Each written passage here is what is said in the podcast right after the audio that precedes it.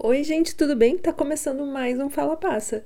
E hoje eu quero falar sobre um tema que tem sempre aparecido nas rodas de conversa sobre trabalho do futuro. E é claro que esse tema não poderia ser outro senão os robôs. E aí, você tá com medo de um robô tomar o seu lugar no mercado de trabalho? Há alguns meses eu escrevi um texto lá no meu LinkedIn chamado Como não perder o seu emprego para um bot. Se você não leu esse texto ainda, eu vou deixar o link aqui nos comentários do podcast para você ler depois, certo? E antes de começar esse podcast, eu quero trazer um ponto para vocês e que eu tenho nesse texto, nas minhas conversas e que vai estar tá pertinente aqui também, é sobre a função de um bot. Tem muita gente que acha que um bot ele só serve para ganhar seguidores no Instagram. E acho que você já deve ter ouvido, inclusive, falar sobre todos os bots que são feitos para você ganhar seguidores no Instagram, certo? E se você é uma pessoa que também acredita nisso, eu vou te decepcionar por aqui. Esse podcast vai te decepcionar pra caramba, porque nunca vai ser esse o ponto que a gente vai discutir quando a gente falar de robôs e bots. Não, gente, eles não servem para isso e na real eles nem deveriam ter esse tipo de chamada, né? Até porque se a gente for reduzir a tecnologia e toda a agilidade que um bot pode trazer para uma empresa ou qualquer que seja o modelo de negócio, a ganhar seguidores, é uma ação até muito inocente e até um pouco egocêntrica de tudo que ele pode fazer. Bots são ferramentas incríveis de agilidade para quem trabalha com comunicação, principalmente.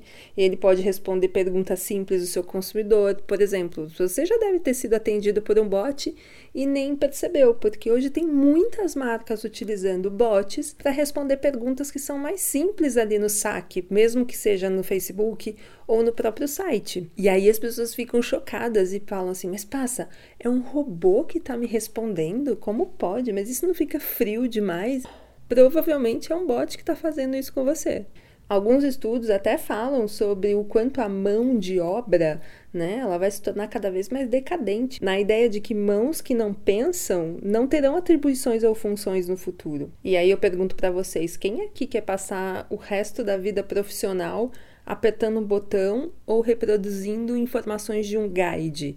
Para quem não sabe, hoje quem trabalha em um saque, na verdade está só reproduzindo um guia que ele recebe logo no começo, nos primeiros dias, para que ele só responda as perguntas a partir do que ele tiver já de respostas prontas. Porque vocês acham que as pessoas que trabalham em saque costumam repetir aquelas frases de sempre e a gente fica puta merda, de novo me falando a mesma coisa, você não sabe falar outra coisa? Porque ele está reproduzindo um guide, gente. E de novo, para ter uma função que é apertar botão ou simplesmente seguir um guia que você só tem que copiar e colar, esse tipo de função está extremamente obsoleta e já está sendo tomada por bots. E se você respondeu sim para essa pergunta, se você quer continuar a sua vida profissional fazendo isso, eu tenho que te dizer uma coisa: você não vai só perder o seu emprego, porque ele pode ser feito por um bot que uma criança de 12 anos pode fazer, como também vai ficar para trás em um monte de novas tecnologias que vão começar a fazer parte do seu dia a dia e você só está empurrando para fora e não está deixando elas participarem do seu dia a dia. O Vivek Vadua é uma das mentes mais brilhantes do Vale do Silício, autor de três livros foda que falam sobre mudanças importantes no mundo. Um deles é O Êxito da Imigração, um baita livro que fala sobre como os Estados Unidos estão perdendo a corrida da inovação porque eles não aceitam diversidade. Tem também o Innovation Women, que fala da mudança que o mercado de tecnologia tem e terá com a equidade de gênero. E também um recém-lançado livro que ele colocou agora no mercado chamado Driving the Driverless Car que é um baita livro que fala sobre o impacto social e econômico de não precisarmos mais dirigir carros. E eu dei credenciais pra caramba sobre o Vivek, porque o cara é foda mesmo, e ele tem uma pesquisa que diz que daqui 20 anos a inteligência artificial vai superar a dos seres humanos, velho. Dá pra ter noção desse tipo de previsão? É daí que também vem a briga, entre aspas, aqui do Elon Musk, que é o fundador da Tesla, toda aquela tecnologia que ele quer promover no futuro, e o Mark Zuckerberg do Facebook. Os dois têm pontos de vista bem diferentes sobre o uso de inteligência artificial. Enquanto o Musk pede muita cautela né, sobre o uso da inteligência artificial, principalmente porque não existem leis específicas que possam proteger as pessoas de qualquer eventualidade do que pode acontecer com essas máquinas. De outro lado, O Zuckerberg quer mais usar mesmo, tanto que na semana passada ele fez um live em realidade virtual, não sei se vocês viram isso lá no perfil dele, onde ele foi para Porto Rico e, cara, quando abriu a imagem de Porto Rico, ele estava no meio do país todo devastado. Pontos de vista à parte, né, seja do Musk ou do Zuckerberg, a verdade é que cedo ou tarde os robôs tomarão sim os espaços que hoje são ocupados pelas pessoas. E para quem é super entusiasta de tecnologia e está super afim de ver os robôs participando no nosso dia a dia, eu trago uma preocupação, porque os primeiros a sofrerem com esse tipo de intervenção, com a entrada dos bots no mercado de trabalho, vão ser principalmente as pessoas das classes sociais mais baixas.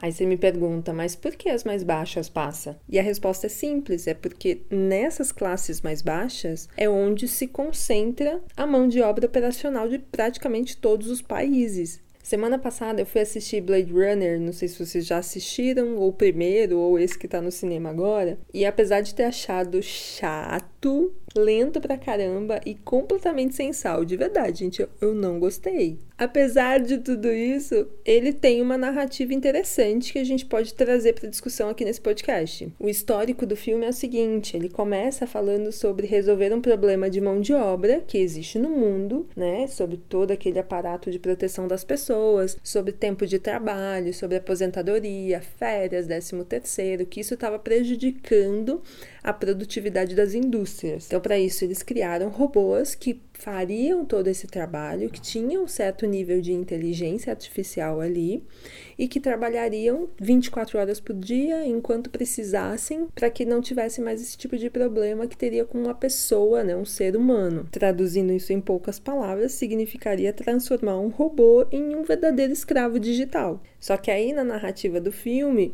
esses robôs começam a tomar consciência e essa inteligência artificial começa a produzir um referencial dentro deles que faz com que eles entendam que eles estão sendo escravizados. Logo, eles começam a fugir, é uma baita história. Daí que as classes mais baixas sofrerão com isso, e uma das coisas que o Vivek fala é sobre como preparar as pessoas que terão seus empregos tomados por robôs e que se apoiam simplesmente nessa ideia do trabalho que fazem e não na contribuição que elas dão para o mundo. Todo mundo deve ter alguém na família que sempre repete assim: Meu, mas você acorda muito tarde, mas você trabalha até muito tarde. Por que você trabalha no final de semana? Sabe aquela pessoa que é toda regradinha do sistema lá dos anos 50 e 60 e não consegue mudar esse tipo de pensamento? Pois é.